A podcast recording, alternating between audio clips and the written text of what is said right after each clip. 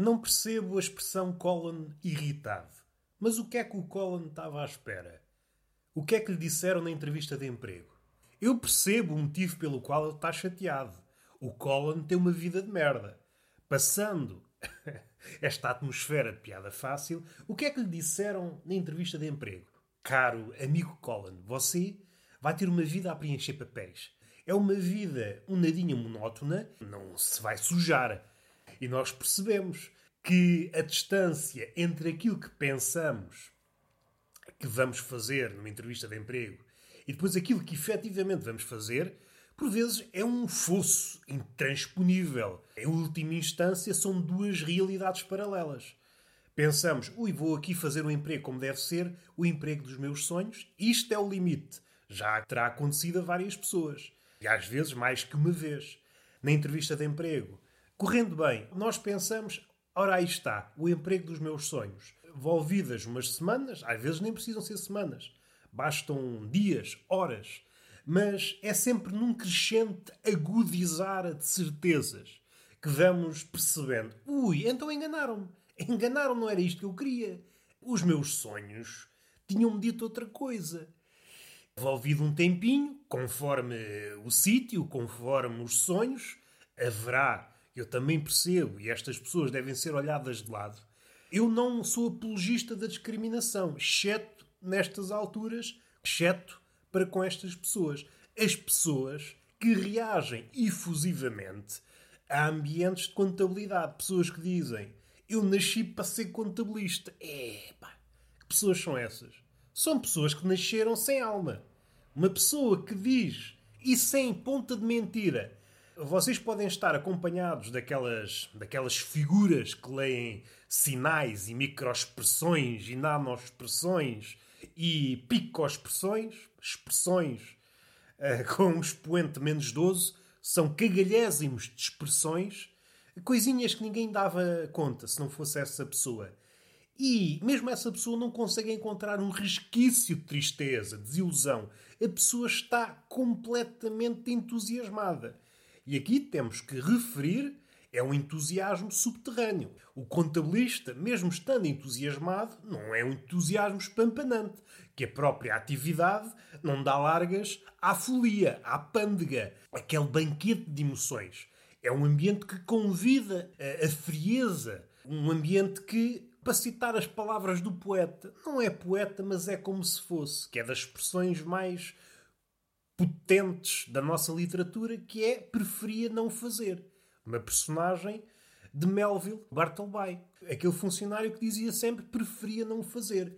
E muitos de nós, em grande parte das situações, independentemente dos trabalhos, se nos fosse pedido a verdade e nós fôssemos como que obrigados a dizer a verdade, e a verdade, ao contrário daquilo que se diz, muitas vezes diz: Ai, eu prefiro a verdade. A verdade vai levar a novos voos. Nós privilegiamos a verdade. Não. Isto pode ser dito, mas a realidade é outra. A verdade normalmente leva-nos, conduz-nos a sítios macacos. Dizemos a verdade, a pessoa não gosta da verdade e diz: Olha, anda cá o meu gabinete, anda cá o meu gabinete. Isto é o que acontece, porventura, quando alguém encontra Deus. Segundo ouvi dizer, está por aí. Mas se o encontrarmos e dissermos uma verdade, uma verdade à qual ele não se consegue esquivar, e aquelas verdades uh, que magoam, e aqui é quase uma redundância, a verdade, a própria natureza da verdade é feita para magoar. Há poucas verdades que não magoem. O nosso corpo está preparado para receber num pranto a verdade. E Deus não é exceção. Deus está habituado, e mal, a um certo, um certo ritual de o receber bem. E quando há alguém que abre o coração e diz: Olha, Deus, não gostei disto e daquilo, Deus dirá: Anda cá ao meu gabinete que é para conversarmos. E vocês sabem, uma pessoa com um poderzinho já depois verga a pessoa. A pessoa vai ao gabinete de Deus, neste caso, começa a ruminar: É pá, se calhar não devia ter dito a verdade. Eu fui apanhado. Já me aconteceu várias vezes. Ai, diz-me a verdade, não te vai acontecer nada. E nós começamos a desbobinar. E começamos a ver no, no rosto da outra pessoa que disse: Podes dizer a verdade, não te vai acontecer nada. Sabes que eu prefiro a verdade. Vemos que o rosto dessa pessoa se vai transformando, vai sofrendo mutações E à medida que o tempo passa, fica cada vez mais claro que cometemos um erro. Mas não há volta a dar.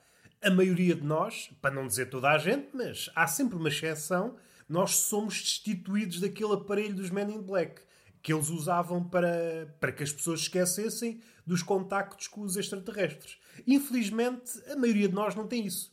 Há sempre uma exceção, há de haver um maluco que arranjou forma de o fazer e para essa pessoa, espetacular. Aliás, eu acho que a prova desse aparelho parece-me irrefutável. Há sítios que é usado com frequência, tais como o bordel. Ah, isso é gratuito, estás a fundir dois mundos. Estou a fazer um crossover entre o Men in Black e uma casa de prostituição. Não, isto aqui não é ficção. Estamos a caminhar na realidade graúda, naquilo que acontece sem nos podermos esquivar.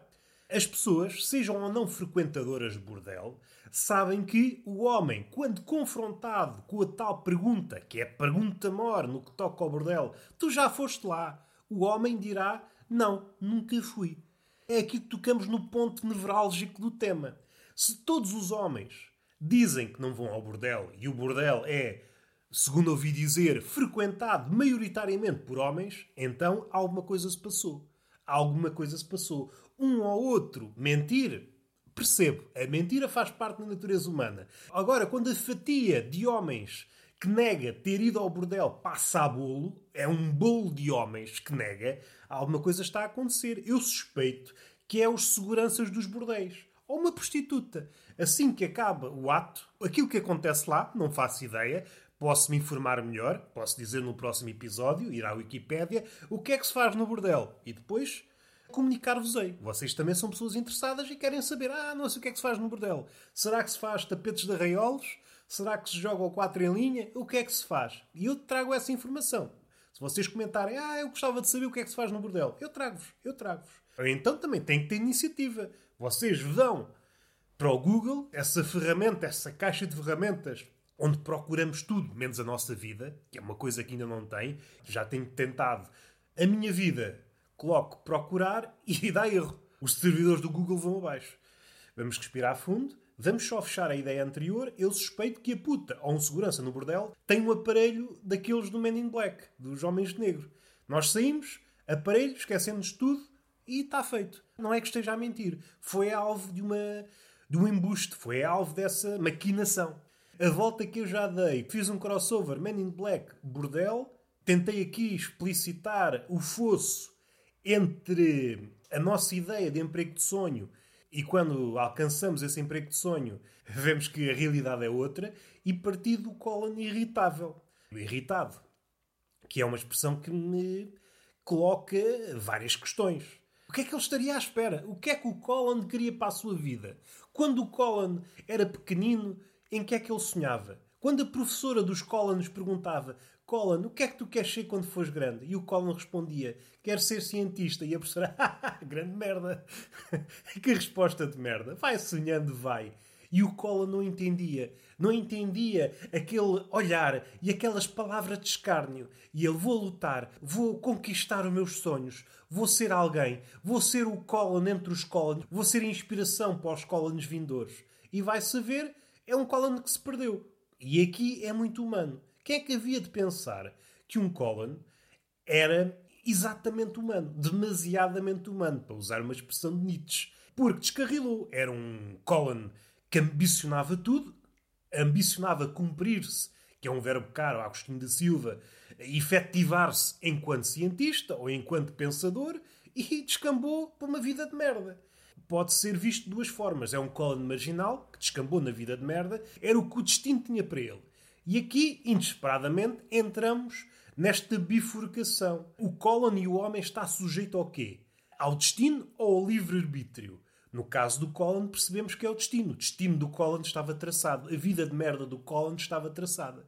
E isto magoa. Se nós temos algum parentesco com o Colin, talvez não seja descabido aventar a hipótese que o livre-arbítrio é uma ficção. Tal como a maioria daquelas frases ou daquelas palavras que nos oferecem exílio quando a noite se abate sobre nós e andamos nus nessas estradas desertas em que olhamos para um lado e para o outro e vemos uma janela, uma luz tremelicante, tal como a natureza humana.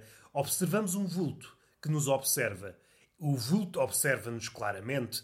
Nós estamos debaixo de um candeeiro. Candeeiro esse que, em certos livros, serviria de encontro entre dois dois pelintras que estavam a negociar um futuro crime. Crime esse que era de. era um crime menor. Os crimes, tais como as outras coisas na vida, descambam. Uma pessoa não sabe o que é que a vida guardou para nós. O que é que a vida guardou para nós? Eu às vezes pergunto, vida, o que é que guardaste para mim? E ela, não guardei nada, já foi tudo vendido. E eu volto à rua, todo nu, como se fosse um maltrapilho ou um artista contemporâneo.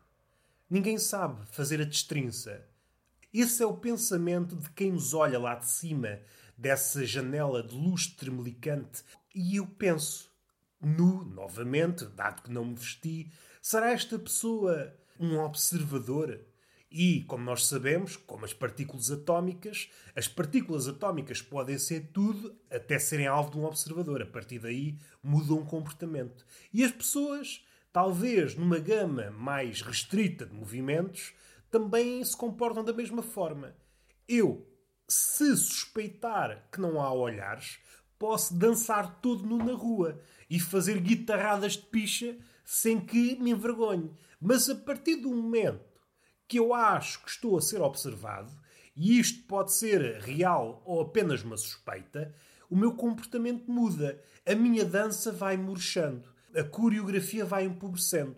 Até eu ficar um homem quedo sentado, acanhado, corcunda, como se fosse a pedrinha de Sísifo. A pedrinha, um eufemismo, a rocha de Sísifo. Até que viesse outra pessoa e me empurrasse dali para fora para desimpedir a estrada do progresso. É isso que nós somos quando estamos nus na rua deserta. Uma pedra, uma pedra na engrenagem do progresso. E continuamos a ser vistos lá de cima e a pessoa não sabe. Será que é um maltrapilho, um louco ou um artista contemporâneo? Não consigo fazer a destrinça. A arte contemporânea é, é muito dada a esses voos. Uma pessoa aparecer nua e dançar no meio da rua e se rima é porque tem um grão de verdade. E contentemo-nos com este grão de verdade. Peguemos neste grão de verdade, reguemos este grão de verdade, semeemos este grão de verdade. E pode ser que este grão de verdade dê, futuramente, uma planta de verdade. E quem sabe, a árvore da verdade. E essa árvore da verdade sofre uma metamorfose e se transforme, como no início, na árvore do conhecimento. E dê as maçãs que Eva e Adão consumiram ou caraças, dependendo das versões. Dependendo das versões. E agora sem cobra, mas novamente nos experimentássemos essa maçã, como no início. Mas desta feita não podíamos ser escorraçados Agora podíamos experimentar o conhecimento sem que surgissem reprimendas. O que é que Deus nos faria? Deus já nos retirou do paraíso, já estamos no inferno, neste inferno, neste lume brando que nos mortifica, que nos despoja de sonhos e vontades, mas continuamos nus a comer paulatinamente uma maçã que parecia melhor lustrosa, bonita por fora, mas insípida, insípida quando comida. É assim o conhecimento. Por fora, a uma certa distância, revela-se bonito, mas quando trincado, revela uma amargura. E o doce, o amargo e o agridoce são sabores que dançam na nossa língua. E essa língua, quando plasmada em verso, é o princípio, é o grão, é o início de uma nova dança, é esse grão de verdade, novamente salta de geração em geração para que nasça outra árvore ou um bonsai. Só que fosse um bonsai de conhecimento já era bom. E nós regássemos esse bonsai de conhecimento e não tentássemos desta feita roubar nada do bonsai. No fim de contas, o universo é inapreensível. O máximo que conseguimos fazer são tangentes e essas tangentes são sempre sujeitas, de longe em longe, a melhoramentos. O que, no cume da lucidez, dá-nos a resposta para tudo. É a única coisa que nós podemos saber, é que não sabemos nada. Não sabemos nada. E aqueles que dizem exatamente o contrário são os que menos sabem. E está feito. Está feito o podcast. Partimos do cólon irritado até à árvore do conhecimento, fomos ao Gênesis O princípio e o fim, a merda e o paraíso e o inferno, alumbrando. Beijinho na boca e palmada pedagógica numa das nádegas.